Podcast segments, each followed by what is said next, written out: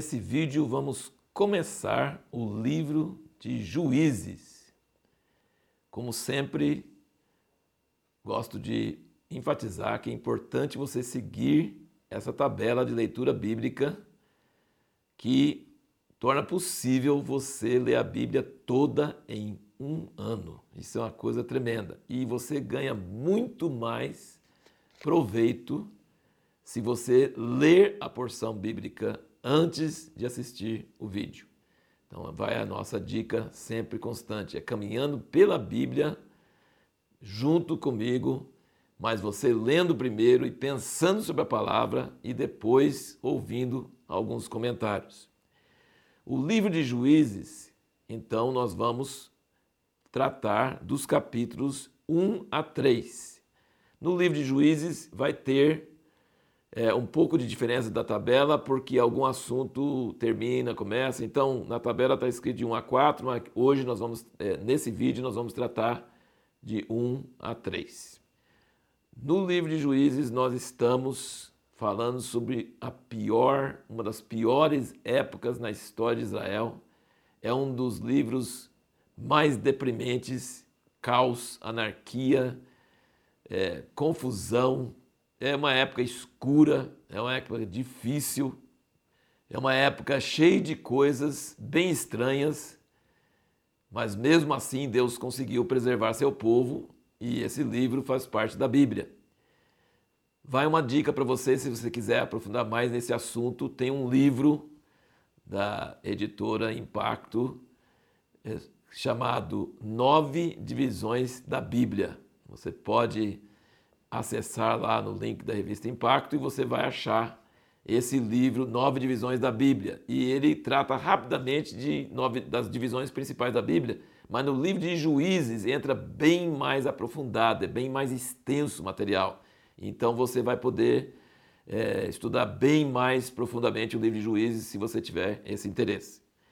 Mas eu gostaria de ler aqui o, no, no, no livro de Josué, no último capítulo, capítulo 24, no versículo 31, diz o seguinte: Serviu, pois, Israel ao Senhor todos os dias de Josué e todos os dias dos anciãos que sobreviveram a Josué e que sabiam toda a obra que o Senhor tinha feito a favor de Israel. E no livro de Juízes, repete isso no capítulo 2, no versículo 7, fala: o povo serviu ao Senhor todos os dias de Josué e todos os dias dos anciãos que sobreviveram a Josué e que tinham visto toda aquela grande obra do Senhor, a qual ele fizera a favor de Israel. Então surge a pergunta, e é a pergunta que nós fizemos no último vídeo, que nós responderíamos nesse: qual o fator principal que trouxe o tempo escuro descrito em Juízes? O fator principal é o seguinte: os pais não conseguiram passar para os filhos a mesma fé, a mesma convicção. Eles serviram a Deus. Todos os anciãos que sobreviveram a Josué serviram a Deus. Mas os filhos deles se desviaram e foram atrás de ídolos. Então, o fator principal é que uma geração não conseguiu passar para outra geração. Isso é muito sério e continua durante toda a história. E você vai ver no livro de Malaquias, no último capítulo do Velho Testamento, fala que Deus vai converter o coração dos pais aos filhos, dos filhos aos pais. Se não houver uma transmissão geracional, sempre vai haver avivamento e apostasia. Seguir a Deus e deixar a Deus. A geração, uma geração não consegue passar para outra, e isso é lamentável, isso é muito triste. Existe também um outro fator aqui que você precisa notar, que é aqui no capítulo 3 de Juízes, no versículo 6, ele diz: Tomaram por mulheres as filhas dos, deles, dos cananeus, e deram as suas filhas aos filhos dos mesmos, e serviram aos seus deuses. Nós já tínhamos comentado no livro de Josué e Deuteronômio que Deus proibiu de casar com os cananeus, e na verdade pediu para eliminar totalmente os cananeus, para não ter essa cultura idólatra, e não ter aquelas práticas de queimar os filhos no fogo a Moloque e todas aquelas coisas horríveis. E Deus queria aniquilar aquela civilização e que o povo dele vivesse segundo a sua palavra, segundo a sua lei. Mas eles não fizeram isso. Isso também é um outro ponto que nós queremos ressaltar. Por que, que não mataram todos os cananeus? Por que, que ficaram vivendo no meio deles? Algumas cidades eram de Israel e outros dos cananeus. Não cumpriram o que Deus ordenou. E houve essa questão de tomar os filhos dos cananeus para seus filhos e de entregar suas filhas para os filhos dos cananeus. Veja que, que é interessante. Diz é, que as mulheres iriam desviar o coração dos filhos de Israel atrás de ídolos. Mas nota bem, então nós falamos a mulher realmente influencia o homem. Mas o inverso não acontecia. Quando os filhos, quando as filhas de Israel casavam com os filhos dos cananeus, eles não faziam os cananeus servir a Deus. Então, a influência das mulheres só funcionava para levar para a idolatria, mas não funcionava para trazer de volta para o reino de Deus. Então, isso é uma coisa interessante de notar. E o último ponto, então, que a gente quer ressaltar aqui nesse, nesse trecho, nesses dias, nesses, nesses capítulos de 1 a 3 de Juízes, é o seguinte: é, o que, que significa esse fator de deixar alguns algumas cidades, algumas, cada tribo deixou algumas cidades, cada tribo deixou algumas pessoas.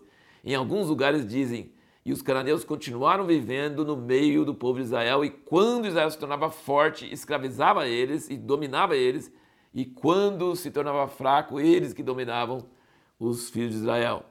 E em outros, outros lugares era tanto cananeu que diz que eles viveram no meio dos cananeus. Então, o que significa isso para nós hoje? Eu queria só trazer essa lição para você pensar.